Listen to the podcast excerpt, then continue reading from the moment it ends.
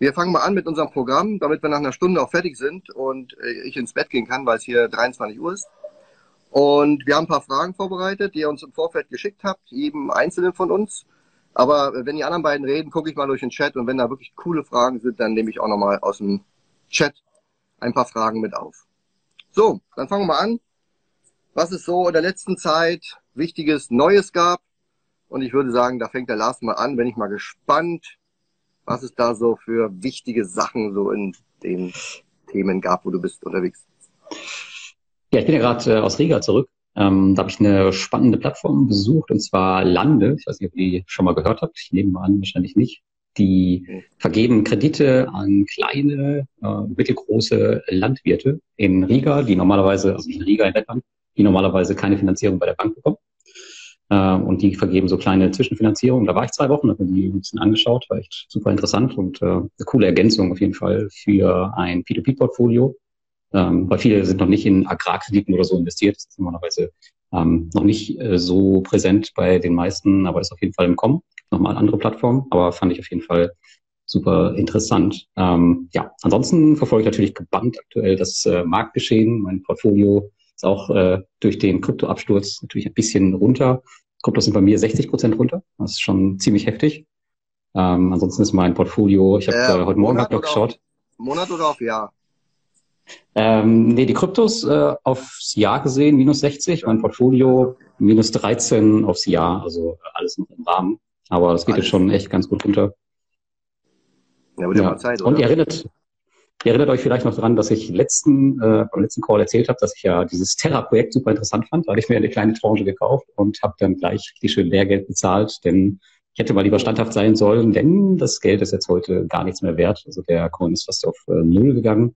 Da gab es auch diesen den Crash dann auch nochmal richtig. Ja, hätte ich vielleicht lassen sollen, aber ansonsten äh, echt kein Drama. Ähm, wenn ich mir die meine ja, Benchmarks anschaue, dann passt es. Aber gut, dass wir ja hier in dem, in dem, in dem Projekt hier ja auch nichts empfehlen, sondern du ja nur berichtest, was du da zu Hause machst mit deinem Kram. Das macht ja dann keiner Ganz nach. genau. Hoffentlich nicht, nee. Aber bei Terra waren wirklich sehr, sehr viel investiert äh, aus der Community. Da habe ich mich, glaube ich, auch so selber so ein bisschen, nicht selbst von meiner Community leiten lassen, vielleicht ein bisschen äh, zu viel in Telegram gelesen und dachte, ah, das könnte ein cooles Projekt sein. Gut, hätte ich mir also, vielleicht sparen können. Aber es ja, war aber wirklich das erste Geld, was ich im Kryptobereich verloren habe. Also alles, alles gut. Okay, Luis, du? Ja, ich habe im Kryptobereich jetzt nicht durch irgendeinen Coin was verloren. Du bist ja auch ein No-Coiner. oh Wunder. ja. Ähm, Nochmal eine Frage, äh, Lars. Lande, hießen die nicht auch mal anders? Die, äh, die gibt es auch schon ein bisschen länger, ne? Meine ich mit diesen Agrarkrediten, oder? Ja, genau. Die haben 2019 angefangen. Die hießen vorher Land Secured. Äh, die haben jetzt ah, zu Lande, weil die haben eine äh, Investment, Investmentplattform, die hieß Land Secured und die hatten eine Kreditnehmerplattform, die hieß Lande und das haben die jetzt zusammengeführt unter Lande, damit sie halt eine Marke haben. Und reguliert nehme ich an. Äh, noch nicht, aber die Crowdfunding-Regulierung kommt jetzt und die haben schon die Bestätigung bekommen, dass sie auf jeden Fall äh, weiter operieren dürfen. Also werde ich, werden jetzt keine Probleme bestehen. Ja, was gab's Neues in letzter Zeit? Ähm, da Lars ja jetzt mehr so den Kryptomarkt beleuchtet hat, äh, gehe ich mal wieder ein bisschen in die reale Welt, obwohl wir da auch recht viel Kontakt hatten, äh, tatsächlich mit äh, Krypto-Jüngern nenne ich sie mal, nämlich natürlich Highlight äh, des letzten Monats war die Invest, die ja nach drei Jahren wieder vor Ort stattgefunden hat. Lars war ja auch da und ja, unterm Strich war eine sehr gelungene Veranstaltung. Ich glaube, knapp 9000 Besucher. Blogger Lounge war wieder volles Haus von Freitag 9 Uhr bis äh, Samstag 17 Uhr. Es gab auch einen etwas unfreundlichen Rausschmeißer am Samstag. Ich erinnere mich. ja. Genau. Und ähm, wenn ich mal so Revue passieren lasse, was mir besonders in Erinnerung geblieben ist, jetzt natürlich neben der Tatsache, die vielen Leser, Hörer, Zuschauer äh, da getroffen zu haben. Das war tatsächlich so der Bereich, äh, oder das waren tatsächlich besagte Kryptojünger, weil das hatte ich jetzt anderweitig auch schon mal erzählt. Also äh, mir die Parallelität tatsächlich irgendwo zu, zu, zu Harry Potter ist mir direkt so ins Auge gesprungen mit dieser ganz eigenen Sprache und Bezeichnung eben, was Herr Lars eben gesagt der No-Coiner, das ist so der, der Muggel, ja, in der, in der Kryptowelt. Ja, und wahrscheinlich haben die auch irgendwo ihr Gleis 9, 3 Viertel da, Stuttgarter Bahnhof. also das ist wahrscheinlich schon sehr, sehr faszinierend, äh, wie die da wirklich so extrem abgetaucht sind in die Welt. Und ich muss auch sagen, ein Stück weit, mh, nachdem ich die, diese, diese, man muss also sagen, so verschworene Gemeinschaft erlebt habe, ähm, und ich vermute mal, dass das ja weltweit ähnlich ist, denke ich mal, ist das zumindest für mich so ein kleiner Indikator auch, ähm, dass jetzt die Kryptowährungen, egal wie tief sie jetzt gefallen sind, mh, vermutlich nicht gen Null gehen oder abgeschrieben werden können, sondern dass die irgendwann auf jeden Fall nochmal wiederkommen. Weil das war schon, muss ich sagen, auch diese Treue zur Assetklasse äh, war schon sehr beeindruckend. Ne? Ich hatte ja auch so eine Podiumsdiskussion. Das war auch ganz äh, Gold versus Kryptowährungen, fand ich auch sehr interessant. Und äh, naja, da haben wir gesagt, auf der Invest 2072, da ziehen wir nochmal Bilanz. 50 Jahre wollten wir uns Zeit geben. Ja, und ansonsten ähm, nochmal vielen Dank an die Börse Stuttgart, speziell an Ritchie, der das Ganze ja im Vorfeld wirklich professionell schon organisiert und angebahnt hat und dann noch durchgezogen hat. War wirklich eine klasse Veranstaltung. Ich nehme an, das siehst du ähnlich aus, oder? Ja, definitiv. Äh, war mal richtig, richtig cool, wieder offline äh, zu sein, die ganzen Leute zu sehen, Community zu treffen. Sollten wir mal wieder machen. 2023, vermutlich. Aber seitdem ja. wurde Ritchie, glaube ich, nie wieder gesehen, oder? Der ist irgendwo in Urlaub gefahren und dann verschollen. Ja, der Ritchie, der ist direkt danach nach, äh, nach Mexiko. Ich meine, ich bin ja auch direkt danach nach Schweden, aber ich bin ein bisschen früher wieder zurück. Ich glaube, Ritchie ist immer noch in Mexiko. Mal nach. Meine ich. Wir gucken mal nach, ob er da noch ist. Ja, genau. Ähm, mein Thema der letzten Tage war, weil der Markt kippt ja immer weiter runter. Und mich hat mal interessiert, ähm, wie viel Cash halten denn so meine Leser und Follower? Und es war ganz interessant. Ich habe jetzt drei Umfragen, die unterschiedliche Ergebnisse abliefern, weil ich äh, selbst überrascht war. Ähm, die erste Umfrage, die wurde gemacht ähm, bei einem ganz großen Portal, was in der letzten Zeit auch in den Medien ähm, kursierte, sage ich jetzt mal so, einen großen Aktienanalysenportal, so nenne ich es mal. Die haben ihre Kunden gefragt, wie viel Cash habt ihr und zehn äh, bis maximal zehn Prozent, also null oder gar nichts, bis vielleicht ab zu zehn Prozent haben 60 Prozent der Leser oder Mitglieder oder wie man auch immer das nennt. Also 60 Prozent haben dort kein Cash aktuell. Und dann habe ich mal gefragt, wie sieht's denn bei meinen normalen Bloglesern aus, die jetzt nicht unbedingt Dividendenalarm-Mitglieder sind. Dort haben gesagt, dass 23 Prozent keinen Cash haben. Und dann habe ich meine Mitglieder gefragt und die bearbeite ich ja natürlich seit Monaten und seit Wochen. Und ähm, da bin ich auch ganz froh und stolz, dass wir dort äh, nur fünf Prozent der Mitglieder aktuell keinen Cash haben. Und so zieht sich das in allen dreien ähm, Umfragen bei allen Prozentwerten hoch, also wie viel, wie viel haben 20 Prozent, wie viel haben 10 Prozent und so weiter. Ähm, und das freut mich schon, dass wir natürlich jetzt ähm, in der Phase, wo es jetzt wirklich interessant wird, auch eine Menge Cash haben. Und es macht, finde ich, auch einen Unterschied aus. Und ähm, ja, zwischen 5 und 60 Prozent ist dann doch der Unterschied doch schon ziemlich groß. Ich teile mal die Statistiken morgen auch nochmal in, in meinem Telegram-Kanal, kann man sich das gerne anschauen. Und kommen wir zum nächsten Punkt. Aufgrund des vielen Cash, was wir ja alle irgendwie haben, habe ich trotzdem noch nichts gekauft. Aber es juckt schon und ich bin auch schon am schauen, was so geht. Aber ich habe, wie gesagt, noch nichts gekauft. Und äh, Luis, ich gehe mal davon aus, du gibst das Mikro auch gleich weiter an Lars, oder? Ja, die Sparpläne sind wie jeden Monat, ähm, ich glaube heute sogar, ne, ist der 16. Jahr ausgeführt worden, ordnungsgemäß. Ansonsten im Optionshandel steht ohnehin alles auf Rot. Das heißt, die Art Stillhaltergeschäfte, die ich mache, ähm, ja, da profitiere ich ja gerade nicht von fallenden Kursen, sondern eben auch von, oder von leicht fallenden Kursen, gleichbleibend oder steigenden. So, und da ist natürlich bei so einem Szenario ein Handel nicht zu denken. Da habe ich mir auch eine Auszeit genommen und ansonsten steht ja jetzt erst im ja, Ende Juni, Anfang Juli ist ja ein Dividendendepot dann steht die Rebalancierung an und dann wollen wir da mal schauen, wie es da aussieht. Und, was noch da ist. Ja, vermutlich werde ich dann, was noch da ist, genau. mal gucken, welche, welche Stablecoins noch da sind. und, Nein, das heißt, ich werde äh, sicherlich das nächste Mal dann zu äh, berichten haben, was ich da getan habe. Aber ansonsten übergebe ich hier den Staffelstab ganz klar an den Lars.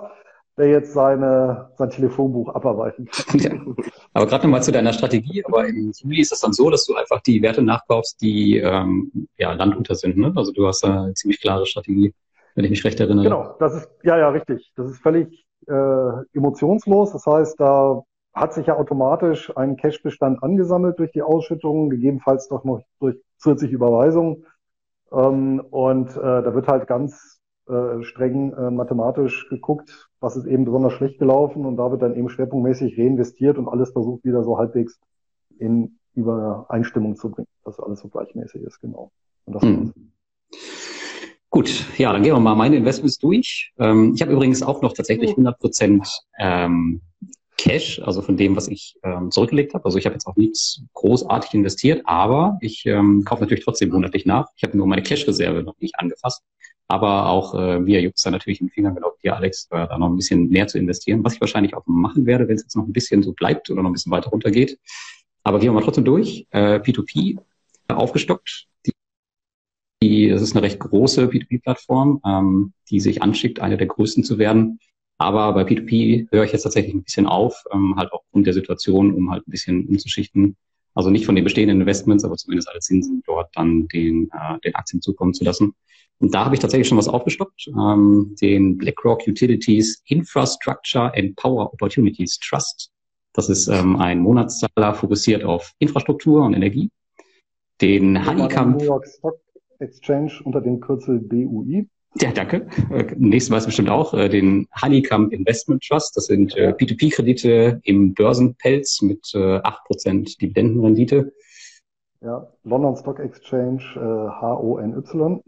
Du Lexikon. Und dann haben wir noch den ähm, Hypnosis äh, Songs Fund, den habe ich auch nachgekauft. Der ist wieder ein bisschen zurückgekommen und hat ja immer noch ein solides Geschäftsmodell. Und ich denke auch äh, inflationsgeschädigte Soldaten an der äh, ukrainischen Front, die hören trotzdem noch gerne Musik. Deswegen wird das auch weiterlaufen. London Stock Exchange SONG. Ja. Oh, Thomas Gottschalk ruft gerade an. Der möchte eine neue Folge Wetten das mit euch beiden drehen. Und dann, äh, Luis, äh, zwei Sparpläne auch noch heute bei mir, äh, den Wisdom Tree China S&P 500. Tatsächlich ist das, ist das ein, einer der wenigen Werte diesen Monat, der grün ist. Ähm, das ist mein ETF auf, äh, auf den chinesischen Markt. Und McDonalds habe ich im Sparplan. Übrigens, bei McDonalds gibt es eine coole Loyalty-App. Ähm, die könnt ihr euch installieren, wenn ihr, wenn Lust habt. Und da kriegt ihr halt gratis Burger, äh, wenn ihr halt darüber immer bestellt. Und das ist echt cool. Du kannst, äh, wenn du im Auto sitzt, kannst du bestellen und dann fährst du beim Restaurant vor. Und ähm, dann wird deine Bestellung fertig gemacht, kannst reingehen, abholen und dich wieder ins Auto setzen, weiterfahren. Echt eine coole Sache. Wusste gar nicht, dass es das gibt, aber jetzt kriege ich neben meiner Burger-Dividende auch noch ähm, da ähm, Loyalty-Punkte. Ziemlich cool. Ich dachte, in ja, Deutschland fährt man kein Auto mehr. Nee? Ach ja, stimmt, die Bahn ist ja so günstig geworden, ne? aber nicht der ICE, also von daher äh, ja. fällt es, glaube ich, weg. Und hier gibt's kein McDonalds. Ich denke mal, mir wird die App jetzt nicht so viel helfen hier. Na, ich glaube, die funktioniert auch äh, tatsächlich. Also ich war jetzt in, in Riga ja, da hat es nicht funktioniert. Ähm, und in England hat es auch nicht funktioniert. Keine Ahnung, vielleicht weiß die App, dass ich hier wohne. Keine Ahnung. Ja, dann kommen wir noch zu den Kryptos. Ähm, da habe ich mir zwei neue Sachen gekauft. Und zwar den habe ich zwei, äh, habe ich einen, einen neuen Sparplan aufgesetzt auf den Pluton. Ich weiß nicht, ob ihr den kennt, wahrscheinlich nicht. Ähm, das ist der. Die, das ist jetzt die, die neue Karte, nachdem äh, Crypto.com ähm, genau. auch äh, etwas baden gegangen ist, zumindest was jetzt die Benefits für die. Ja. Aber lohnt es sich, Pluton jetzt kennenzulernen oder ist es in vier Wochen eh wieder über den Jordan? Hm. Ja, das ist halt relativ klein und die Karten, haltet euch fest, die haben 19 Wochen Lieferzeit, weil die halt so überlaufen sind. Ähm, und du kannst dort halt auch wieder acht äh, Prozent ähm, Cashback bekommen, wenn du halt dich anhand dieser Plutons, die du halt kaufen musst, hochlevelst. Geht, glaube ich, aktuell kriegst du, glaube ich, ähm, deine acht Prozent, wenn du 15.000 Euro oder sowas stakest. Ist gar nicht so viel im Vergleich zu äh, Crypto.com. Das ist, glaube ich, 350.000 Euro. Aber das Coole bei dieser Pluton-Karte ist halt, du kriegst halt auch diese Vorteile, aber du kannst monatlich neu entscheiden, welche Vorteile du nutzen möchtest. Und die haben auch ein paar andere Sachen als Crypto.com, deswegen ist es halt eine coole Ergänzung für mich. Beispielsweise haben die sowas wie 10 Euro bei Starbucks oder Uber oder Aldi, äh, Lidl ist dabei ähm, oder äh, Delivery, Delivery Hero, äh, Lieferheld. Und du kannst halt jeden Monat neu entscheiden, was du davon nutzen möchtest. Und ich finde die Karte echt cool. deswegen, ähm, um mich da hoch zu leveln, habe ich jetzt einen kleinen Sparplan auf diesen Pluton. Und der wird ja aktuell auch hoffentlich noch ein bisschen günstiger werden. Der kostet aktuell 6 Euro. Ähm, dass ich den da, dass ich da schnell durch die Levels steige.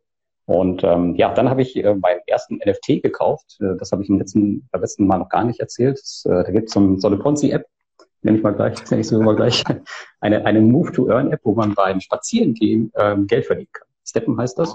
Und da habe ich mit einem Schuh angefangen und dachte, ey, das ist ja voll cool. Mittlerweile habe ich neuen davon, weil die super günstig geworden sind. Und tatsächlich verdient man jetzt ähm, mit den neuen Schuhen verdiene ich jetzt irgendwie, weiß ich nicht, pro Lauf, ich laufe circa 45 Minuten am Tag, ähm, irgendwie zwischen 10 und 15 Euro, total verrückt. Und die könntest du dir ja theoretisch auscashen lassen in Stablecoins und die wieder in Euro umwandeln. Oder halt deine Schuhe hochleveln, also es wäre ein Spiel, ähm, sollte man auf jeden Fall nicht als Investment sehen und ähm, wie gesagt, könnte wahrscheinlich ein Schneeballsystem sein. Das Geld ist in höchster Gefahr irgendwann, dass das verloren geht. Aber es macht auf jeden Fall super Spaß, ähm, da ein bisschen Geld zu verdienen und die Schuhe hochzuleveln und ich werde das auf jeden Fall weitermachen. Ja, das ist ganz cool. Ja, aber in der Offline-Welt, da wirst du ja auch fürs Spazierengehen bekanntermaßen bezahlt. Ist ja bei euch auch so. Ja, ja aber nee, wir hatten uns ja auf der Invest auch drüber unterhalten und äh, also ist auf jeden Fall ähm, ein super Anwendungsbeispiel, finde ich, für diesen Gamification-Ansatz. Und wenn es natürlich dazu Exakt. hilft, äh, äh, Leute zu motivieren, sich zu bewegen, ist das natürlich klasse. Aber wer es tatsächlich, also wer tatsächlich glaubt, dass das irgendwie ein finanzielles Perpetuum mobile ist, nein, das nicht. Im wahrsten Sinne des Wortes, ja. Ähm, also ich glaube da auch ganz fest an ein aber ich, ich glaube ja, die, Schema, was dahinter steht. Ich glaube, viele Blogger hatten ja, glaube ich, diese, diese App auch auf dem Smartphone. Und ich weiß jetzt nicht, ob der Geldschnurrbart hier gerade zuschaut, aber ich glaube, der hat auch schon so mittlerweile seine 30 Sneaker oder so. Und äh, der Sparkoyote war auch schon heftig dabei. Also ja. ja, es ist halt einfach so ein, ja, es ist halt einfach ein schönes Spiel, das man so mitnehmen kann. Aber es kostet halt echt Geld. Also der erste Sneaker, der hat äh, 700 Euro gekostet umgerechnet in der, ähm, der Kryptowährung Solana. Und ich glaube, die acht, die ich mir danach gekauft habe, weil das so runtergerauscht ist, die waren genauso teuer wie dieser eine erste Sneaker. Also habe ich circa äh, ja, 1400 bis 2000 Euro aktuell investiert darin. Und genau, könnte mir jetzt theoretisch da auscashen, das Geld wieder jeden Tag, macht aber nicht, weil ich möchte ja meine Schuhe hochleveln und am Ende noch mehr verdienen. Oder die App macht halt zu und es war ein Betrug, das kann natürlich auch sein. Mal gucken, wer früher zumacht. Juicy Fields oder Steppen. Aber wenn alles den Bach runtergeht, die Schuhe hast du dann immer noch. Genau, die NFTs kann dir niemand mehr nehmen. Das kann ich so sieht's aus. Ja, das waren äh, meine Investments. So, jetzt weiter im Programm. Alex. Okay, dann fangen wir mal mit den ersten Fragen an. Also wir haben ja Fragen vorbereitet, die ihr uns im Vorfeld geschickt habt. Ähm, wir gehen hier einfach mal durch und zwischendurch gucken wir mal, ob hier was Sinnvolles gefragt wird. Dann schreibt es ruhig ähm, in den Chat mit rein, dann entscheide ich dann spontan. Ähm, ja, erste Frage ist ziemlich kurz und einfach. Ist dein Depot noch im Plus? Also bis Ende Mai war mein Depot ja ähm, bei 12,5 Prozent im Plus. Und im Moment, ich habe vorhin mal vorsichtig reingeschaut, ist jetzt nicht alles aktualisiert, aber da waren wir noch bei knapp über 4 Prozent. Also ich habe dann anscheinend auch in diesem Monat knapp 8 Prozent bis jetzt verloren. Wobei, bin da ganz positiv, bis Ende des Monats sieht es wieder besser aus. Ähm, und der DAX hat, glaube ich, schon knapp über 10 Prozent verloren. Also habe ich jetzt nicht so viel falsch gemacht. Aber ja, ich bin noch im Plus und ähm, abgerechnet wird bei mir immer am Ende des Monats. Deswegen heißt es erstmal noch nichts. Das kann in beide Richtungen aktuell noch gehen. Habt ihr Werte, wo ihr schon wisst, year to date oder wie der Monat läuft oder guckt ihr da gar nicht rein? Also ich, also ich selber, ja. also ich schaue da rein, ja, tatsächlich aktuell, äh, weil ich halt auch ähm, momentan entscheide, was ich nachkaufen möchte. Äh, von daher habe ich da auch echt einen recht engen Blick gerade aufs Portfolio. Und ich hatte ja eben gesagt, also mein steht aktuell minus 13, das Gesamtportfolio aufs Jahr gesehen. Ähm, die Dividendenaktien sind tatsächlich bei mir auch noch im Plus und äh, P2P ist auch noch im Plus. Äh, ansonsten der Rest ist im Minus. P2P kann ja gar nicht ins Minus gehen, ist ja technisch gar nicht möglich. Naja, außer es geht die Plattform baden. So. Ist aber tatsächlich, also dass es im Gesamten ins Minus gegangen ist, ist in der in meiner P2P-Karriere noch nicht passiert. Nee, selbst mit der mit der einen Plattform, die ich verloren habe. Also. Safe. Also ich habe jetzt auch, also ich habe jetzt selber, ich habe ja auch nicht nachverfolgt. Ich mache das halbjährlich, sowohl, also äh, sowohl das äh, Dividendendepot als jetzt auch das äh, das Sparplandepot und ähm, äh, es gibt aber natürlich manche Branchen, Länder, äh, da weiß ich natürlich, die laufen ein bisschen bisschen stabiler, andere ein bisschen bisschen weniger stabil. Ne, traditionell beispielsweise Business Development Companies, die schwanken halt deutlich stärker als der Markt. Das heißt, äh, die werden ordentlich im Minus sein. Ähm, dafür solche Märkte wie gerade Großbritannien beispielsweise, zumindest bis gestern, ähm, war der FTSE 100, ähm, ich glaube, fünf Prozent vom äh, Allzeithoch im Minus. Also aus irgendwelchen Gründen ist eben Großbritannien gar nicht so stark gefallen. Da bin ich ja zum Beispiel auch relativ versorgerlastig, infrastrukturlastig. Das ist ja auch tendenziell eher ein bisschen defensiver. Ähm, also ja, ähm, also, also, be also beide, beide Depots werden im Minus sein, aber das wird jetzt auch nicht dramatisch sein. Und wie gesagt, äh, die Bereiche, die jetzt deutlich im Minus sind, die werden dann eben ausgeglichen, äh, jetzt im Rahmen des Rebalancierens. Und dann bin ich ja im Prinzip antizyklisch vorgegangen. Und da ich, und ich glaube, das ist ja ähnlich wie beim Lars, wirklich schwerpunktmäßig auch Sammelanlagen habe, habe ich jetzt nicht das Problem, dass es jetzt irgendwelche Einzelwerte gibt, die so tief abgeschmiert sind äh, oder auf der Kippe stehen, wo ich sage, ja, könnte dann irgendwie ein Totalausfall werden. Ne? Das ist ja so eigentlich das Thema immer, was dann ein bisschen das wirst du dann ist, sehen, weil wenn die WKN kann sich natürlich auch nicht mehr erholen. So, wenn du die WKN-Nummer nicht mehr aufrufen kannst, dann wirst du schon sehen, dass da irgendwas faul ist. Dann passt wahrscheinlich irgendwas nicht, ja. ja. Wie geht's dir deinem, deinem Russland-Investment? Dem was? Dem, dein Russland-Investment, das müsste doch aktuell stabil zu sein, oder? ja, im Vergleich, zum letzten, im Vergleich zum letzten Mal ist es komplett stabil geblieben, ja. Ja, hat sie nicht viel getan, ja. Tot ist tot, ne? Ähm, nee. Eine Frage kam, hast du nur Reiz oder diese Spezialwerte äh, oder hast du auch normale Aktien, Luis? Nee, ich habe auch ein paar normale Titel, also in Anführungsstrichen normal. Ne? Ist auch einsehbar, wer bei mir halt. Ja, was ist schon normal, ne? nee, nee, aber es sind auch klassische Aktien dabei, die halt äh, ja, äh, Dividende zahlen und jetzt nicht einen Sonderstatus haben wie Business Development Company oder ja. jetzt, weiß ich nicht, oder Real Estate Investment Trust oder sowas. Ne? Ja, ich okay. habe übrigens gerade mal geschaut, wir bei Portfolio Performance, der einzige Wert äh, aus, dem, aus der Börsenwelt aktuell diesen Monat, der bei mir im Plus ist, ist der S&P 500 äh, China. Tatsächlich ist ansonsten wirklich alles im Minus komplett. Wahnsinn. Dann mach gleich die nächste Frage, Lars, von deiner Liste. Äh, ja, äh, die erste. Ähm, ich nehme mal, den, mal die erste hier. Kannst auch die letzte äh, worauf, nehmen. Äh, nee, es ist Krypto. Ähm, worauf liegt aktuell euer Fokus bei euren Investments? Ja, ich habe es ja eben schon ein bisschen angedeutet. Also bei mir ähm, liegt aktuell der Fokus auch auf dem Aktienmarkt. Das heißt, ich habe da mein Cash komplett aufgebaut ähm, und werde jetzt auch äh, die Dividenden, die ich jetzt, die jetzt zurückgelaufen sind, ähm, die habe ich jetzt auch noch zusätzlich angespart nirgendwo hingeschiftet, nicht Krypto oder so. Und ich werde jetzt auch die Zinsen bei P2P vom Wert halt in den Aktienmarkt pumpen und da mein Investment soweit jetzt einstellen. Ähm, und dann mal schauen, wie es so in diesem Monat läuft und was so passiert. Und dann werde ich mal gucken, was ich drin nachkaufe. Und ähm, ich werde es da wahrscheinlich wieder so machen wie in der Corona-Krise. Da habe ich jetzt nicht groß mir irgendwelche Aktien, Einzelaktien rausgesucht, sondern ich habe da auch größtenteils einfach auf Sammelanlagen gesetzt, Knöpfchen gedrückt und fertig war die Kiste. Also da bin ich in der Situation tatsächlich nicht so ein Freund von, von Einzelinvestments, Einzelaktieninvestments. Ja, ansonsten die Sparpläne laufen jetzt mal weiter.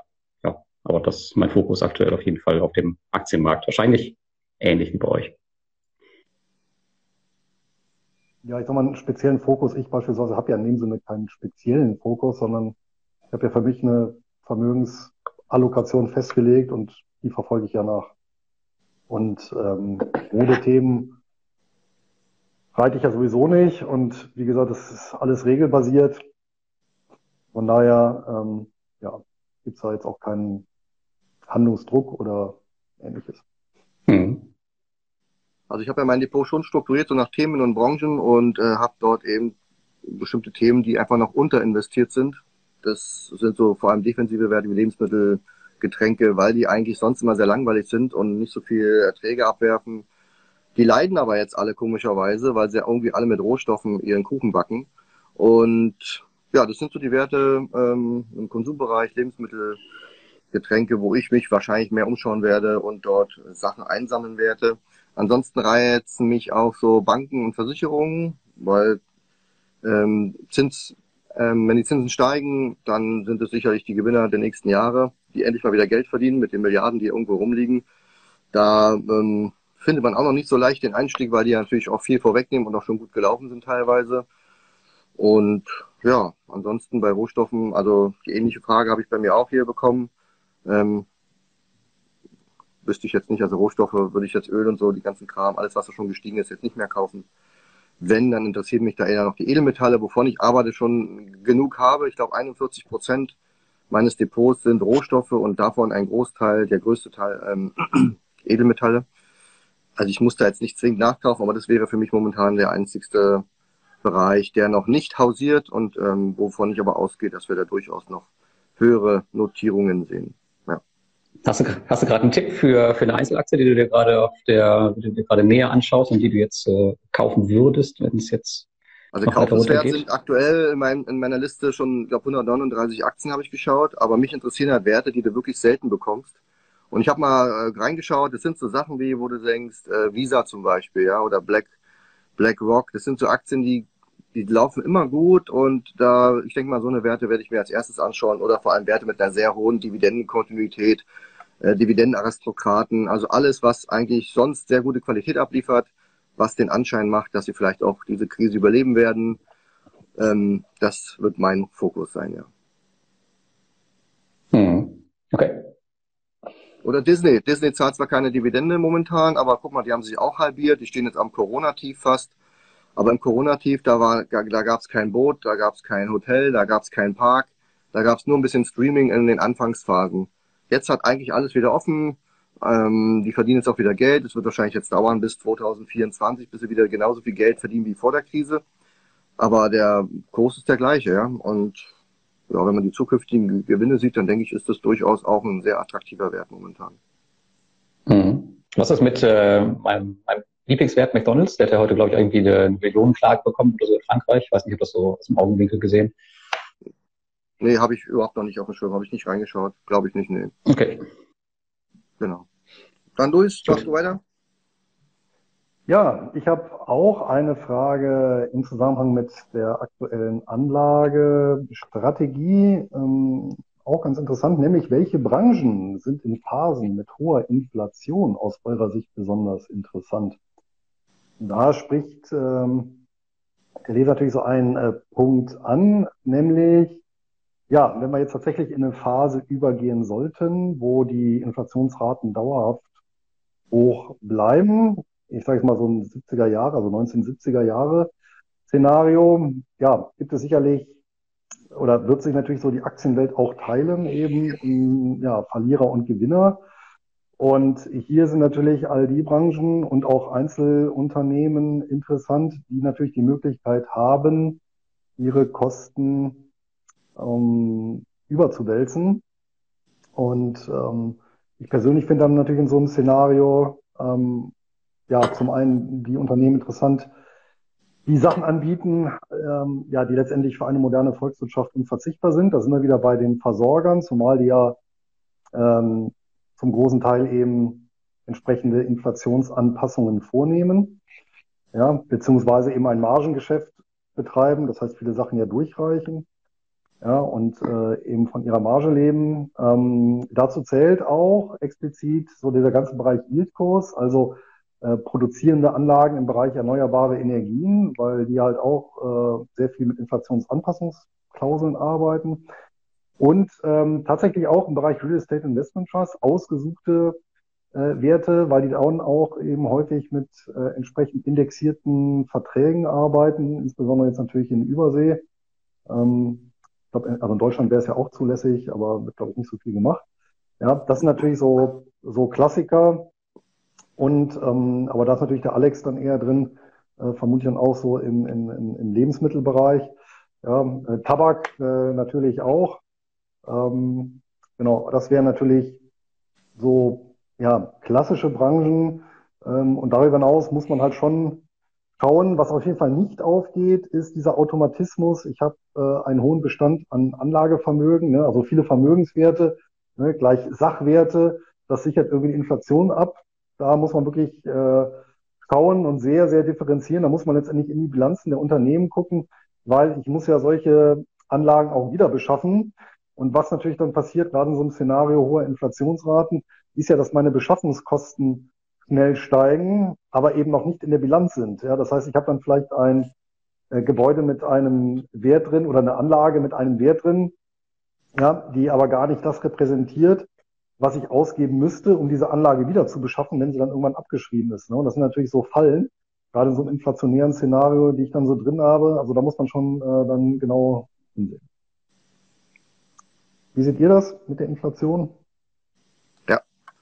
Ähm, da wird ja auch von der Preissetzungsmacht gesprochen. Das wirst du ja spätestens bei den Quartalszahlen sehen, wenn Unternehmen mit solchen Belastungen auf allen Ebenen, Personalkosten hast du ja zum Beispiel nicht erwähnt, aber wenn du siehst, äh, die ersten verhandeln schon 6,9 Prozent, ähm, dann bedeutet es auch auf der Seite, wenn du 100.000 Mitarbeiter hast und auf einmal 6,9 Prozent mehr Personalkosten hast, das drückt an allen Ecken und Enden. Und die Unternehmen, die damit am besten umgehen können, ich sag mal, Gewinne werden sicherlich abschmelzen und Margen werden runtergehen, aber ähm, im Verhältnis zur, äh, zur Peer Group, sage ich mal, wenn deine Kollegen das eben nicht so gut können, dann sind es die Aktien, die sich bisschen stärker behaupten. Ähm, gut kann man es, glaube ich, gerade sehen bei Immobilienwerten. Ich sage jetzt mal nur die Deutschen. Ich habe jetzt die, die ausländischen und die Reiz nicht so im Depot. Da geht's ja momentan richtig ab. Tag Immobilien hat ja in wenigen Wochen, Monaten von 30 Euro auf, glaube heute 11 Euro mittlerweile verloren. Äh, Vonovia, Dick Asset, denen geht's ja ähnlich so. Aber da sieht man, dass die einen extrem viel verlieren und die anderen vielleicht nicht ganz so viel, aber trotzdem leiden irgendwie alle. Und das ist auch eine Frage, die mir gestellt wurde, warum das so ist. Und ähm, da ist es eben so, der Bestand wird abgewertet, wenn er nicht mehr so viel Wert hat. Ähm, gleichzeitig steigen die Finanzierungskosten. In den letzten Jahren hat es ja alles nichts gekostet. Konntest du ja hin und Kunst dir äh, Geld hinterhergeworfen und du konntest damit finanzieren.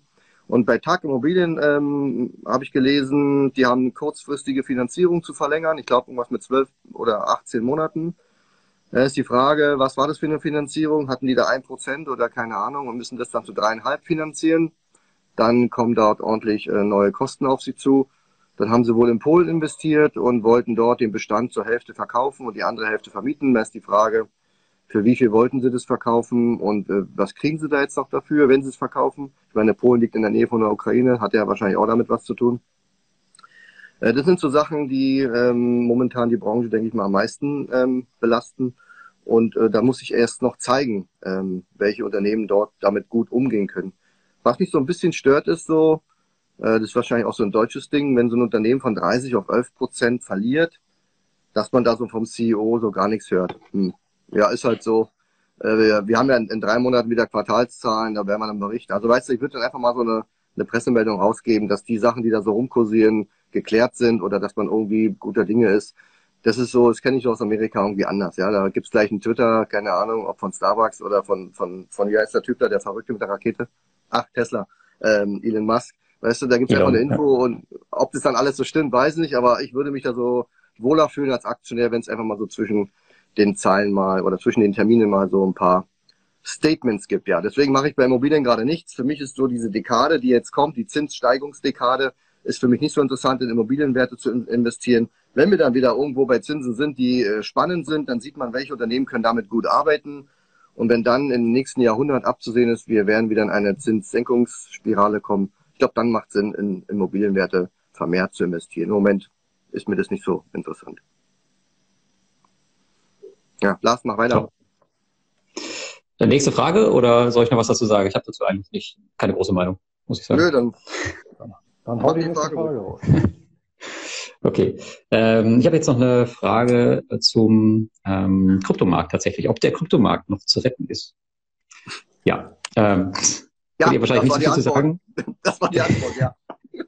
genau, genau so ungefähr. Also ja, ich denke schon. Also aktuell sehen wir halt echt krasse Verwerfungen da. Ähm, aber ich glaube, es ist jetzt, auch wenn es sich jetzt blöd anhört, aber bei minus 60 Prozent ist echt nichts, worüber man sich jetzt langfristig große Gedanken machen muss. Ähm, der hat mich ja letztes Mal irgendwann, ich weiß nicht, in, äh, Alex, du hast mich in, in, in einer Schatzmeisterfolge ja noch belächelt, wo ich gesagt habe, von wegen, ja, darf man sich nicht wundern, wenn es mal minus 80 Prozent runtergeht. Ich meine, momentan sind wir noch bei minus 60, alles noch safe. Nein, aber langfristig, ähm, da kommen auch wieder andere Zeiten. Das ist jetzt alles schlimm und alles doof, aber Auf muss man halt einfach aussitzen. Ja. Also muss man halt einfach berechnen, wenn man da investiert, dass es halt echt mal ähm, so abgeht. Aber das, das Gute ist ja, ähm, wer schon länger dabei ist, der weiß auch, dass es in beide Richtungen geht. Also von daher kann sich das auch ganz, ganz schnell wieder ändern. Ich weiß es nicht, ob es dieses Jahr passiert. Ich weiß auch nicht, ob es nächstes Jahr passiert, aber irgendwann wird das wieder so sein.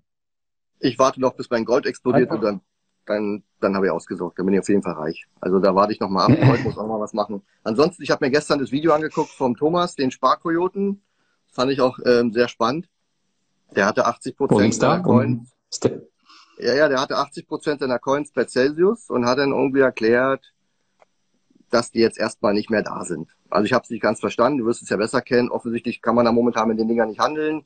Es ist jetzt nicht ganz weg, aber wahrscheinlich, so wie ich es verstanden habe, irgendwann kann man mit denen wieder was machen.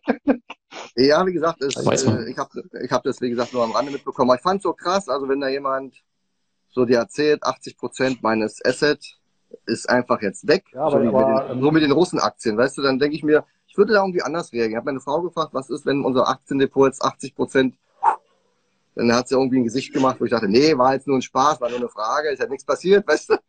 Aber äh, ich glaube, ja. ich würde da nicht so ruhig sein oder ja, keine Ahnung. Aber wahrscheinlich ist der Anteil auch nur gering gewesen vom Gesamtkapital oder so. Das, das ich weiß nicht, ja. ob es jetzt 10.000 oder 5.000 Euro waren, keine Ahnung, aber 80 Prozent von dem, was du da investiert hattest, ist schon irgendwie viel, oder? Da hat sich das irgendwie gar nicht gelohnt, die ganzen Jahre da zu hodeln irgendwie, oder? Ja, das ist ja. In der, Let in der ja. letzten oder vorletzten Folge war es auch so, Lars, hast du ja auch selber gesagt.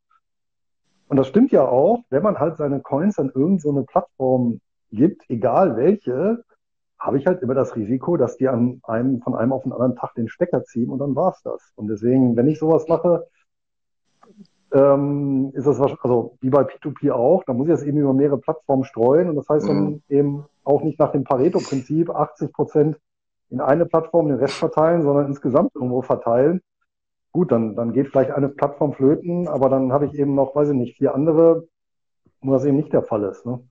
Und äh, zu der Frage eben, äh, wie gesagt, kann ich nur noch wiederholen von eben, also seit ich die Krypto-Jünger jetzt mal die Szene da intensiv äh, kennengelernt habe, äh, mache ich mir auch keine Gedanken, dass das irgendwann wieder aus dem Knick kommt. Also was ich merkwürdig finde, ganz kurz Lars, es wird bei, bei Konten und Depots immer Wochen, Monate lang über diese Einlagensicherung diskutiert. Ist das alles sicher, bla bla bla, 20.000, 100.000, keine Ahnung, ja. Aber bei so einem Exchanges, pff, komm, hau rein, 80 Prozent, egal, da gibt's gar keine Regulierung. Und ich denke mir mal, macht vielleicht nicht doch eine Regulierung am Kryptomarkt Sinn und alle sagen, nee, dezentral, alles geheim und muss, darf nicht reguliert werden. Aber das hätte doch geholfen, wenn dort solche Märkte reguliert werden, oder? Ja, das stimmt. Es gibt durchaus regulierte Landing-Plattformen in Amerika. Ich weiß gar nicht, ob Celsius dazugehörte, aber zumindest BlockFi erinnere ich mich. Die haben auf jeden Fall äh, die sind halt ziemlich dicht. Und ähm, aber hier in Deutschland ist ja auch Nuri, ich weiß nicht, ob ihr es äh, mitbekommen habt, aber Nuri hing ja auch an Celsius dran. Ist ja ähm, eine Bank und die haben halt so ein ähm, Bitcoin-Ertragskonto, haben sie es genannt, äh, dran gehangen und das, diese Gelder wurden halt durchgeleitet, einfach zu, zu Celsius. Und man muss sich halt einfach die Frage stellen, ob in dem Marktumfeld gerade, ähm, ob man das Risiko eingehen möchte, seine Coins dahin zu legen für irgendwie zwei bis drei Prozent Rendite. Und ich hatte auch Geld bei Celsius. Und das war auch eine Frage, die ich bekommen habe, ob ich äh, Geld, wie viel Geld ich bei Celsius verloren hätte, weil ich da auch investiert war. Und ich hatte kein Geld verloren, weil ich einfach ähm, vorher entschieden hatte, dass mir das, das Risiko nicht wert ist. Und ich habe das Geld halt abgezogen. Ich habe dann auch eine Warnung äh, von, einem, von einem guten Freund bekommen. Und äh, dann war für mich halt äh, klar, nee, das willst du nicht machen. Und dann habe ich meine Coins abgezogen. Aber die Frage muss sich halt auch jeder stellen. Ich glaube, gerade bei der Kryptowährung ist jetzt einfach nicht die Zeit, äh, um in der aktuellen Marktphase die jetzt irgendwie zu verleihen. Und auch dieses, äh, was du sagtest, Bruce, dass wir mehrere Plattformen verstreuen. Das geht bei P2P, finde ich, relativ einfach. Aber äh, verstreuen. nee, äh, wenn, äh, das geht, aber bei den Krypto-Lending-Plattformen, die, die sind alle teilweise so individuell und kompliziert und die ändern gefühlt ihre Regel, weiß ich nicht, einmal pro Woche, wie viele da jetzt maximal anlegen kannst und dann ändern die die Renditen. Also das funktioniert da nicht so mit der Diversifikation, finde ich. Da müsste echt hinterher sein. Und dann für ein paar Prozent Rendite in dem aktuellen Marktumfeld, was so volatil ist, nee. Also ich habe halt die meisten meiner Coins jetzt aus dem Lending auch rausgenommen und tatsächlich auch noch nichts verloren. Fühle mich da ganz gut mit, auch wenn ich da halt jetzt aktuell keine drei Prozent Rendite bekomme. Kann ich mitleben. Ja, und die, und die, äh, also die meisten äh, Krypto-Anhänger, die ich jetzt auch da so kennengelernt habe in Stuttgart, die lassen ja noch nicht mal auf dem Online-Wallet ihre Kryptos. Ja, die haben es ja alles wirklich auf Hardware runtergezogen. Und äh, die haben ja auch noch wirklich ähm, fachlich wirklich in die Tiefe diskutiert, ja, welche dieser Wallets äh, geeignet sind, äh, wie die codiert sind, ob das Open Source ist oder nicht, ja, und ähm, ja, welche man da eben speziell nehmen sollte, um eben Höchstmaß an Sicherheit also äh, herzustellen. Das heißt, die sind da nochmal ganz anders drauf. Die kennen nie auf die Idee wahrscheinlich, äh, Krypto-Lending zu machen. Ja. Das ist die wahrscheinlich irgendwie schon Sakrileg. Aber das, äh, es betrifft ja jetzt auch nicht nur, nicht nur Privatinvestoren, ja, weil bei Celsius, da waren ja auch äh, echt teilweise Pensionsfonds und sowas investiert. Also das, ähm, ja, Wahnsinn, was da alles dranhängt. Wie gesagt, Muri ist äh, eine Bank, die haben ja auch noch ein normales Konto gehabt mit Einlagensicherung, was sie angeboten haben, aber halt auch eben dieses Bitcoin-Ertragskonto, was ihnen jetzt um die Ohren geflogen ist. Und man weiß nicht, ob die wieder die, die Auszahlung öffnen. Weiß aktuell keiner. Klar sagen die, die arbeiten unter Hochdruck daran, 24 Stunden pro Tag. Aber ich weiß nicht, wo soll das Geld herkommen. Also aktuell haben sie es halt dicht gemacht, um es zu stabilisieren. Wollen wir mal schauen, was da passiert. Darf sich keiner beschweren, wenn es weg ist. Ganz ehrlich. Ist halt so. Hm. Nächste Frage. Ja, du. Aber dich wieder dran. Ja. Zieh mal die Stimmung wieder ein bisschen hoch. ja, geht, geht, geht, in eine, geht in eine ähnliche Richtung, aber ähm, ich finde oh. die Frage äh, zum einen, äh, also nicht, nicht in, in ähnliche Richtung mit, mit äh, Krypto, sondern im Thema Inflation, aber halt so ein bisschen allgemeiner, nämlich wie in der jetzigen ökonomischen Situation die optimale Asset-Allokation aussieht, fragt eine Leserin. Ähm, und da muss ich sagen, das ist aus meiner Sicht ein bisschen die falsche Frage, weil natürlich kannst du jetzt sagen, ja, optimal wäre jetzt, wenn du halt 100% Cash hast, ja. ja. Aber die Frage ist ja eigentlich eine andere, sondern ähm, es bringt ja jetzt auch nichts, äh, hasardärmäßig irgendwas umzuschmeißen ähm, und zu sagen, oh Mist, jetzt äh, die Sache mit Verlust verkaufen und jetzt doch irgendwie Cash halten, sondern das Thema ist ja, ähm, im Prinzip musst du ja in den guten Zeiten dich für die schlechten Zeiten vorbereiten und eben in den guten Zeiten eine Asset-Allokation für dich festlegen, äh, die dann eben auch Zeiten trägt. Und das knüpft jetzt genau nahtlos an das an, was wir eben hatten. Natürlich kannst du sagen, ja, ich mache einen bestimmten Anteil meines Portfolios, beispielsweise Krypto, ja, und von den Kryptos meinetwegen einen Teil davon verleihe ich. Aber ich muss dann eben gucken, ja, wie hoch schätze ich dann das Ausfallrisiko von solchen Positionen an, wie viel Prozent meines Vermögens betrifft das dann, ja, ähm, und das muss ich dann eben durchdeklinieren, entsprechend meiner äh, Asset-Allokation. Wenn ich eben sage, weiß ich nicht, fünf Prozent Krypto, ja, und äh, 10% äh, Edelmetalle physisch, 60 äh, Prozent äh, Aktien, ja, wo ich dann auch sagen muss, bei Aktien muss ich dann eben auch gucken, naja, wenn so ein Aktienportfolio, muss ich halt schon mal mit rechnen oder muss ich damit leben können, dass es eben mal 50 Prozent in die Knie geht. Ja? Ähm, beispielsweise jetzt 2007 bis 2009 war das ja der Fall. Ne? Und so 50 Prozent ist ja so eine ganz, ganz gute Marke. Ja? Und dass ich mir dann eben überlege, naja, ähm, noch ein bisschen Liquidität, die das Ganze eben stabilisiert, ja, damit ich eben nicht nicht ganz so leide, je nachdem, wie mein, meine persönliche Risikotoleranz und Tragfähigkeit da ist. Ja, und vielleicht dann eben noch andere ähm, Assetklassen von eben Immobilien über P2P. Ähm, aber ich muss dann eben, ja, letztendlich in guten Zeiten das Ganze so zimmern, dass es eben auch in schlechten Zeiten trägt. Und im Prinzip die Assetallokation vorher ähm, festklopfen. Und das ist letztendlich äh, steht ja relativ am Anfang des Anlageprozesses, meiner Meinung nach. Ne? Und dann fallen ja so nach und nach dann die Sachen raus, okay, wie, wie positioniere ich? Ja. Also ich habe ich hab keine perfekte äh, Anlageklassenkombination. Also ich mache das mehr nach Gefühl, muss ich tatsächlich sagen. Also ich habe schon eine Strategie, aber ich könnte jetzt nicht sagen, okay, das ist jetzt super safe gegen das und das Szenario. Ich entscheide das einfach aufgrund der aktuellen Marktlage und meinem Bauchgefühl, kann man sagen. Ich habe auch eine ähnliche Frage, die in die Richtung geht, äh, ob ich auch Anleihen und andere Finanzinstrumente nutze. Es geht ja auch in die Richtung. Also ich sehe das so wie Luis. Also man muss es äh, irgendwann mal aufbauen, sich so ein paar Bausteine dort hinstellen, vielleicht mit eher risikoarmen Sachen anfangen, also nicht 90 Prozent Krypto und dann vielleicht noch mal eine Procter Gamble, sondern vielleicht umgekehrt mal die, das Depot aufstellen und die Sachen, die nach Risiko sortiert sind, einfach auch entsprechend untergewichten im Depot. Und was auch viele irgendwie nicht gut können, da sehe ich mich auch so, in den Themen, wo man sich einfach null auskennt, ja, ähm, dann sollte man auf diese Sachen erstmal verzichten. Also nur weil in irgendeinem Buch steht, ja, auf jeden Fall 30 Prozent Anleihen. Ich finde, da sollte man schon irgendein Wissen haben, wie Anleihen funktionieren, in welchen Marktphasen sie Sinn machen oder nicht. Und ähm, einfach nur so dann irgendwelche Anleihe-ETFs kaufen und also es gibt ja noch viele andere Sachen. Also wer auch mit, Rohstoffen, Edelmetallen überhaupt nichts anfangen kann, äh, das habe ich auch zurzeit sehr viel, weil man einfach damit äh, wahrscheinlich auch als Deutscher kaum Berührung hat. Also ich muss da niemanden reinzwingen. Wer der Meinung ist, er fühlt sich da unwohl, hat da keinen blassen Schimmer, will sich damit auch nicht befassen, dem werde ich jetzt nicht zu Pro Augen schicken und sage, kauf dir da jetzt irgend so einen Klumpen und leg den dir irgendwo in das Bett. Also man muss sich schon ein bisschen mit den einzelnen Assets, auch wie sie miteinander korrelieren und so befassen und dann vielleicht mal irgendwann anfangen, kleine Sachen aufzubauen. Ja. Und deswegen habe ich auch immer noch oder nie wieder oder noch immer aktuell kein Krypto und Peer-to-Peer -Peer nutze ich auch nur in bestimmten Marktphasen. Das ist eben keine jetzt aktuell für mich. Ähm, aber ansonsten, ja, macht es für mich wenig Sinn da. Weil alle sagen, das zu machen, dann das auch zu machen. So. Ja. Und Modenreiten, das finde ich sowieso extrem gefährlich, muss ich sagen. Weil wenn etwas eine Mode ist, dann ist es ja per Definition so, dass das jetzt ein Thema ist, was eben, ja, also eine Sau, die durchs Dorf, durchs Börsendorf getrieben wird und die ist eben schon derbe abgeritten. Ja, gilt ja, aber auch, auch für Themen-ETFs, ja, weil ein Themen-ETF kommt ja auch erst auf den Markt, wenn, wenn das Thema, Thema schon eben, äh, durchdrungen hat, ne, die, die, die, die Anleger. Ja. Und dann, dann wird's halt schwierig. Ja, jetzt sage ich auch, also mein Depot, was, warum es auch unter anderem ähm, so gut dasteht, liegt unter anderem auch an den Ölwerten und an den Rohstoffwerten. Ähm, was aber nicht heißt, dass ich sage, jetzt bitte Öl und Rohstoffe kaufen. Das ist eben so dem Zug hinterherlaufen. Es wäre gut gewesen, wenn man sie schon vorher hätte. Und genauso versuche ich das jetzt halt mit den Assets zu machen, die jetzt vielleicht niemand interessieren.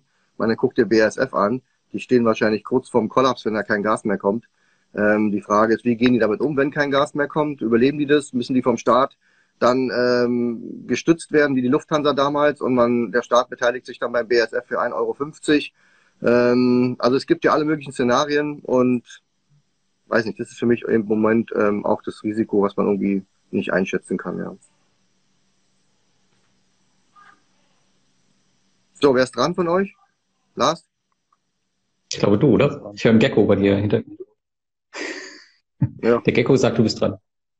Ich hatte ja gerade mit den Anleihen hier meine Frage. Das war eine Achso, Frage. das war eine Frage. Ja, dann, dann sind wir bei der dritten Runde, ja. Dann, okay. dann ist Lars wieder dran.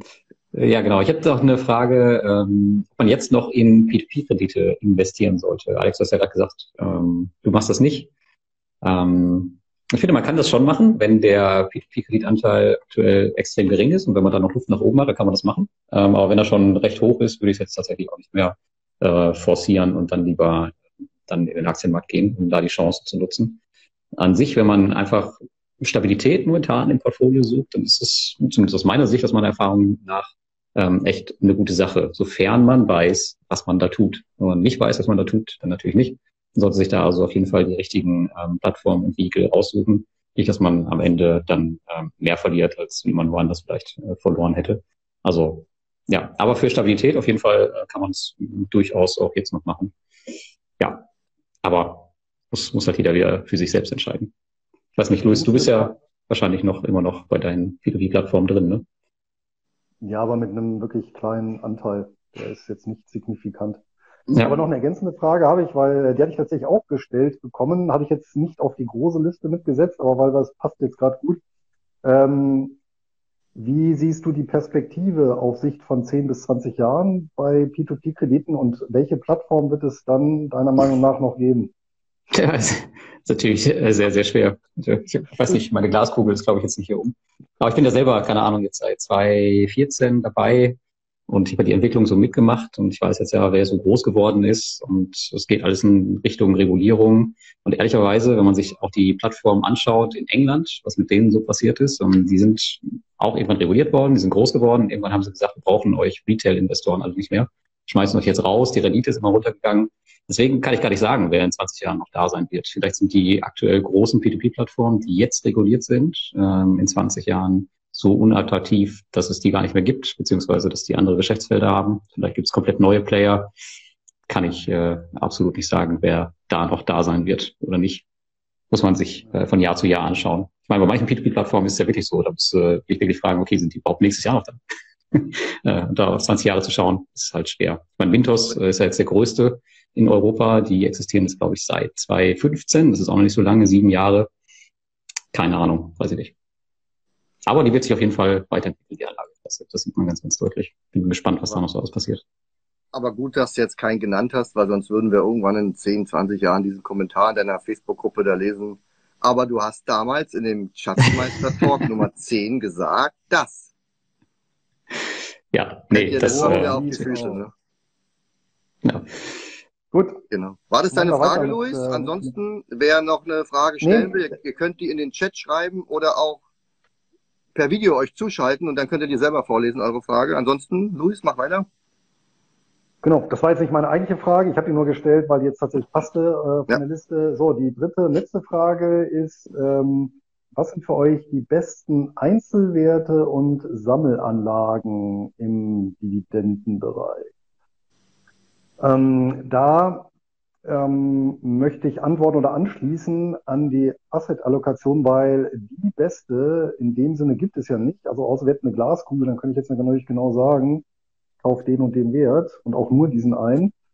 Ähm, hier geht es ja vielmehr darum, eben dir, dich genau in, in einer guten oder neutralen Zeit zu positionieren und dann zu sagen, mit dieser Allokation äh, gehe ich eben durch die Zeit.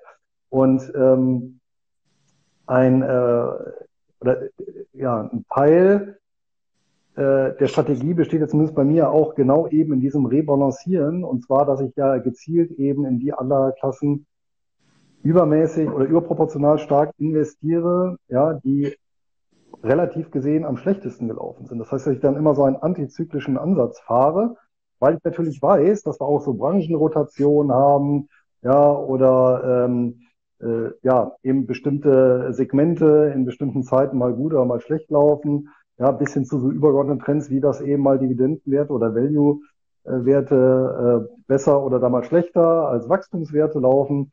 So, und das sind alles so Sachen, da ich nicht weiß, wann was eintritt, ähm, macht es meines Erachtens oder ist es zwecklos, da von vorne drauf zu spekulieren und zu sagen, ja, dieser Einzelwert, der wird jetzt vermutlich besonders gut laufen oder diese Branche, sondern das Ganze eben, ja, gerade als, als, als einkommensorientierter Investor gut durchzumischen und dann eben gezielt die Chancen nutzen, wenn dann eben mal beispielsweise Immobilien schlecht laufen, die Real Estate Investment Trust äh, hier im Kurs deutlich nachgeben und ich dann eben ja günstig da nachlegen kann. Und das hat ja die letzten Jahrzehnte ja immer recht gut funktioniert, weil wenn dann eben mal eine Schwächephase war, hat man sich die Titel günstig ins Depot gelegt und dann, wenn es wieder hochgegangen ist, hat man dann von den steigenden, dann gegebenenfalls wieder steigenden Dividenden und Kursen gleich doppelt profitiert. Ja, also ich sehe die Kurse auch eher als, ähm, als Gradmesser, wann man was kauft. Ähm, für mich ist halt wichtig eine gute Dividendenkontinuität. Das heißt, wenn die Kurse mal runtergehen, jetzt mal für ein Jahr oder so, dann kann ich damit sehr gut leben. Aber was ich gerne möchte, ist, dass meine Erträge stabil weiterlaufen, auch ganz normal weiter angehoben werden. Wenn dann Pampers verkauft wird, dann machen die weiterhin Gewinne. Dieses, ähm, das soll einfach weiterlaufen. Wenn nach 65 Jahren die Dividende regelmäßig angehoben oder nicht gesenkt wurde, dann erwarte ich das auch, dass es in dieser Krise funktioniert. Und das ist dann für mich sozusagen mein äh, stetig steigender Cashflow. Und das mit den Kursen nutze ich halt, um mein Depot aufzubauen. Also das sehe ich schon so wie du, ja. Also ich achte da gerade in so Kaufphasen jetzt, wenn es dann mal irgendwann mal losgeht, jetzt, dass man wirklich auf Qualität zu achten und nicht nur so eine Werte zu holen, die alle zwei, drei Jahre mal Dividende senken und dann aussetzen, dann doch wieder anheben. Also wer schon ohne Krise keine Kontinuität hat, dann darf ich in der Krise auch nichts erwarten, ja. Und alles, was so mit Risiko zu tun hat, wie BSF zum Beispiel, ähm, wo ich auch nicht weiß, ob die jetzt umfallen oder nicht, ähm, ja, das möchte ich eigentlich auch momentan nicht dazu kaufen, ja. Jetzt haut doch mal ein paar Namen raus, wenigstens, dass man ein bisschen Orientierung hat, was ihr denn so an toll, an, an Werten toll findet. Da habe ich doch gesagt heute schon. Also, was habe ich schon gesagt? Visa zum Beispiel finde ich gut. BlackRock finde okay. ich gut. Ähm, ja, im Lebensmittelbereich, Getränkebereich, da, da geht echt viel, weil die natürlich da ähm, Unilever, so, so ein Kram halt, ne? Ähm, Im Moment sieht man halt viele Aktien. Disney habe ich auch schon gesagt. Wie viel brauchst du denn noch? So viel kauft doch kein Mensch. Ja, das war ja die Frage. Äh, ja, aber auch solche Werte, die du ja. vorhin genannt hast, Lars, die, die, die drei äh, sind ja sind ja super Beispiel. Warum? Naja, ich habe äh, mit Bui habe ich auch einen äh, extrem ähm, kontinuierlichen und, und ganz solide aufgestellten Closed-End Funds im Bereich Infrastruktur, Energieinfrastruktur, der seit Jahren zuverlässig zahlt. Ja, und dann habe ich mit dem Hypnose Songs Fund halt was völlig unkorreliertes, also äh, wo ich eben ähm, ein völlig anderes Marktsegment habe. Ja, ich meine, Musikrechte mit, mit, mit Energieproduktion hat ja überhaupt nichts mit zu tun. Ja, wo ich sogar noch die Chance habe, ähm, jetzt hat man ja schon 2020 auch gesehen, dass die Einnahmen da ja weiter gesprudelt sind. Ähm, ich glaube sogar, die konnten die, die, die, die Erträge sogar steigern in dem Jahr, auch wenn der Kurs gesunken ist natürlich. Ja, ist ja so ein Klassiker, was dann super dazu passt. Ja, und selbst wenn du sagst, okay, P2P-Kredite deckst halt eben über den Honeycomb Investment Trust ab, ich meine, da muss ich auch vorstellen, ich glaube 2016 oder 17 wurde er aufgelegt. Der hat durch die Bank weg bis heute jeden Monat den NAV gesteigert. Ja, hm. muss man halt eben auch. Ja, egal, ob der Kurs jetzt mal an der Börse ein bisschen höher oder ein bisschen tiefer notiert hat. Ja, der hat kontinuierlich ausgezahlt und jeden Monat ähm, intern eben ein, ein Plus auf, den, auf das verwaltete Vermögen gemacht. Ja. Und das ist natürlich so äh, jetzt eben super Beispiel, wenn man sich die drei dann eben ins Depot legt mit ein paar anderen, dann ist man da schon einkommensmäßig sehr breit aufgestellt aus völlig unterschiedlichen, unkorrelierten Quellen und kann dann wunderbar genau dieses Prinzip fahren, wenn dann eben mal, weiß ich nicht, der New Songs Fund eben überproportional viel verliert, weil Digitalwerte halt das Ganze mit abgestraft wird. Ja, da kann man da wunderbar ja, zusätzlich reinvestieren ja, und die Anteile aufstocken. Was ich halt auch noch selber extrem genial finde, ich weiß, das ist für euch jetzt nicht so der, dieser Faktor, aber ich finde diese Monatszahler äh, immer noch extrem äh, motiviert, um einfach so einen, so einen ständigen Cashflow zu haben. Also es gibt nichts Langweiligeres als die deutschen Aktien, die nur einmal im Jahr auszahlen und dann kurz vorher sagen, oh, Corona-Krise, die zahlt erstmal nicht mehr, das Späßchen. Aber, aber das hast du halt da nicht. Ähm, deswegen habe ich da halt auch meine Unterjährige Ausschüttung finde ich halt auch sehr wichtig. Also für mich persönlich, ja. ja. So quartalsweise ist okay, aber monatlich ist natürlich noch viel cooler. Gibt's, ist cool, ja. ja. Da gibt's ja auch genug Beispiele. Ähm, gerade jetzt diese, ja. diese CEFs, äh, die ich jetzt auch genannt hatte, das sind ja fast alles äh, Monatsauszahler auch, oder die ich aktuell äh, vermehrt kaufe. Ähm, ja, schon cool. Ja. Aber noch eine ich Frage? Noch eine, oder? Ich habe noch, ich hab noch eine Frage, vielleicht machen wir die als letztes, da kann vielleicht jeder was zu sagen. Wie geht man mit Loser Erzähl. oder Depotleichen um? Ähm, soll man die jetzt noch verkaufen, um mit Cash dann was Neues zu kaufen? Hm. Also ich finde so, ähm, also jetzt, wo eh alles am Boden ist, macht für mich irgendwie Verkaufen keinen Sinn. Also ich würde jetzt auch solchen Kram einfach liegen lassen. Und wenn die Börsen sich wiederholen, alle wieder nach oben steigen, da kann man gucken, was man da noch aufräumen könnte. Aber nein, außer was verbrannt ist, ist verbrannt. Ähm, aber es gibt ja nicht nur äh, tote Sachen im Depot, sondern auch Werte, wo man einfach sagt, die haben sich einfach nicht so entwickelt. Also ich habe heute gelesen, irgendwo Palantir, so, so ein typisches Ding, wo wahrscheinlich alle im Depot haben und keiner vorher kannte, 80 Prozent im Minus. Weiß ich nicht. Hätte man vielleicht bei 60 oder 50 und 40 auch schon verkaufen können. Warum soll man die jetzt bei 80 raushauen? Vielleicht erholt die sich wieder. Ich glaube, das ist auch individuell, je nach Wert, sollte man sich vielleicht genauer angucken und dann eine Entscheidung treffen und nicht pauschal sagen, alles, was geguckt hat, äh, fliegt jetzt raus. Weil am Boden, also ich finde, jetzt ist so die Einsammelphase langsam. Ähm, da sollte man jetzt nicht noch irgendwelche Shares auf den Markt werfen. Außer vielleicht die, die ich jetzt kaufen würde, die ich alle aufgezählt habe, die könnte natürlich alle panisch gerne verkaufen.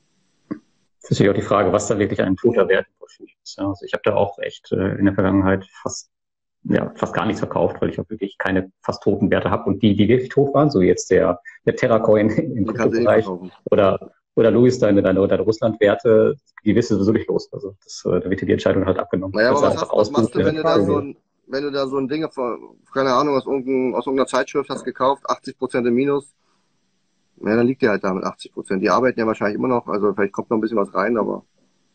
Ja. Eine Ausnahme von dem Gesagten würde ich machen, wenn du jetzt beispielsweise bei einem Einzelwertdepot äh, da ein festes Regelwerk hast, ja. und dann beispielsweise einmal im Quartal dein Depot überprüfst auf bestimmte Kennzahlen, ja, und dann ja. eben ein Wert die Kennzahl nicht mehr erfüllt, dann muss natürlich auch so konsequent sein und dann regelkonform das Ding raushauen, egal ob es jetzt 40 Prozent im Plus oder 80 Prozent im Minus ist.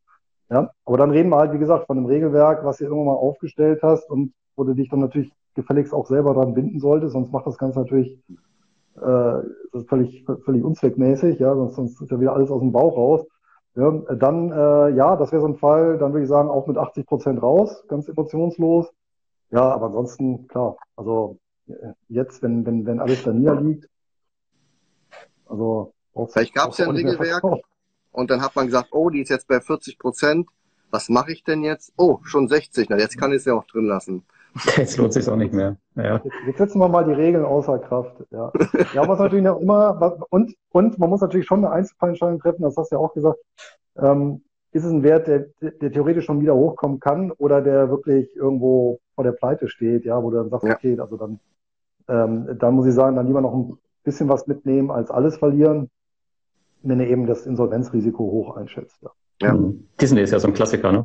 Äh, also der wäre nach meinem Regelwerk auch rausgeflogen in der Corona-Krise, weil die halt keine Dividende mehr zahlen. Ich habe sie aber drin gelassen, weil ich halt die Zukunftsaussichten da gesehen habe und die sehe ich immer noch, deswegen sind die auch immer noch drin. Aber ansonsten habe ich mich tatsächlich auch von Werten getrennt. Das war so mit einer der wenigen Fälle, die halt keine Dividende mehr gezahlt haben, weil ich darauf einfach aus bin. Ähm, aber Disney ist zum Beispiel so eine Ausnahme, wo ich gesagt habe, gut, kannst du drin liegen lassen. Also ein guter Punkt ist auch mal zu gucken, wie verschuldet Unternehmen sind und äh, wie viel Gewinne machen sie vielleicht erwartet in zwei Jahren.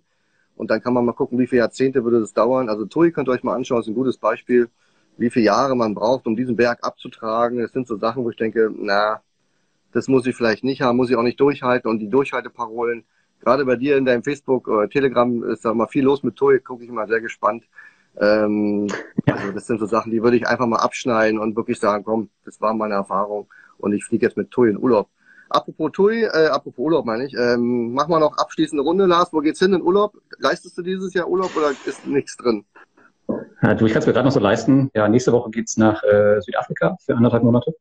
Und ähm, ja, deswegen erstmal äh, weg aus dem warmen Sommer hier. Ich bin ja mehr so der Wintertyp, deswegen geht's, äh, da ist gerade Winter, für die sie es wissen, und da also zwischen, weiß ich nicht, fünf und äh, 20 Grad, je nachdem, wo man sich da befindet. Und ja, da geht's nächste Woche hin. Sehr schön. Mit dem Zug, mit dem Auto oder fliegt man da? Ich, man, man fliegt noch, ja. Das, äh, das Elektro, Elektroflugzeug gibt's noch nicht, äh, darf man auch noch ordentlich verbrennen. Was. Und du kommst ja nach Deutschland, habe ich gehört? Ja, ich komme jetzt nach Deutschland, mache Urlaub in Deutschland für sieben Wochen. Ähm, und Berlin, München, Prag und Paris haben wir auch noch mit eingebaut.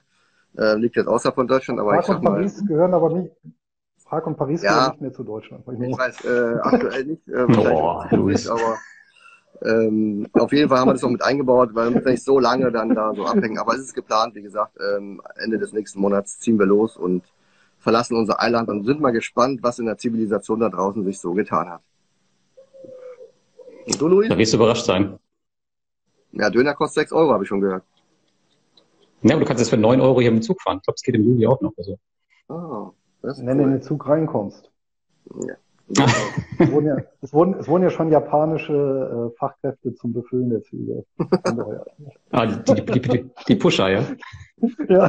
Los, Luis, sag mal noch schnell, wo du hin in Urlaub willst, dann machen wir Schluss für heute. Es ist Mitternacht bei mir.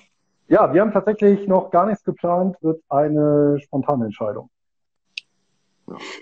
Aber Lars, besten. wenn ich jetzt, wenn ich jetzt nach Deutschland komme und du nicht da bist, dann kann ich doch in deinem Haus wohnen. Dann spare ich doch richtig Geld, oder? Muss ich mal mit meiner Frau reden, aber ja, vielleicht kannst du es machen. Das wäre doch eine coole Idee. Dann lass uns mal nochmal reden morgen. Machen wir. Also, danke, dass du da warst. Wir sind jetzt in der Sommerpause. Wir melden uns dann. Wann ist bei euch der Sommer zu Ende? Wann ist es da? September oder was? Ja, würde ich sagen. Ja, im September bin ich auch wieder hier denn. Äh, dann machen wir mal, ab September sind wir wieder live.